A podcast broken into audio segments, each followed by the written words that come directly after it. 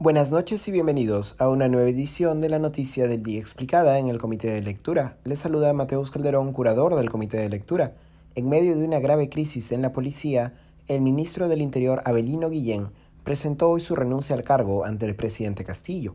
La crisis en la Policía Nacional del Perú, que ha enfrentado al todavía ministro Guillén y al comandante general de la PNP Javier Gallardo, se disparó en diciembre pasado cuando Gallardo buscó el pase al retiro de 20 generales, entre los que se incluía generales considerados de alto rendimiento, como los directores de la Dirección de Investigación Criminal de Irincri y la Dirección contra el Terrorismo de Ircote.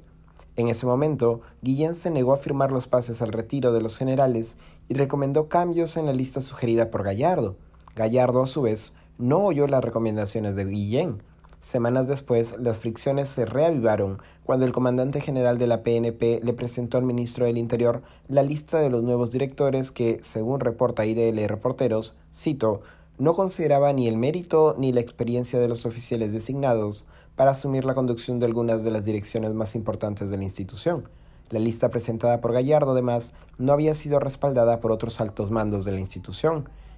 Guillén pidió a Gallardo que modificara la lista, pero este volvió a desoír las indicaciones del ministro del Interior.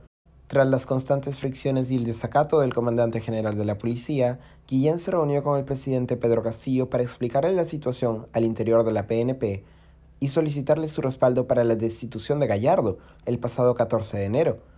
Castillo escuchó las palabras de Guillén, pero no tomó una decisión respecto de Gallardo.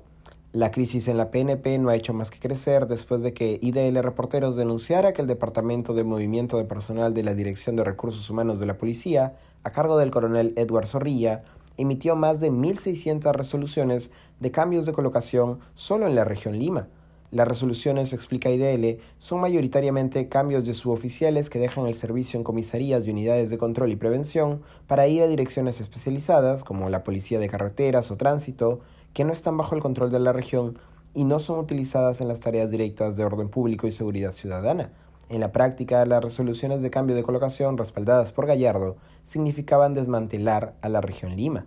Las resoluciones de cambio de colocación han coincidido con otras denuncias de presuntos sobornos en el proceso de ascensos policiales vinculados al exsecretario de Palacio Bruno Pacheco, pero los pagos ilegales no se habrían limitado al proceso de ascenso, según reseña IDL Reporteros, también para los cambios de colocación se desarrolló un, cito, mercado de resoluciones, de allí la inédita cantidad de resoluciones de cambios de colocación. Con todo esto en mente, Guillén ha buscado más de una vez el apoyo de Castillo para remover a Gallardo. La premier Mirta Vázquez ha apoyado públicamente a Guillén, por lo que la aceptación de la renuncia por parte de Castillo podría obligar a Vázquez a renunciar y con ello disparar una crisis total de gabinete. El presidente Castillo, no obstante, continúa en silencio.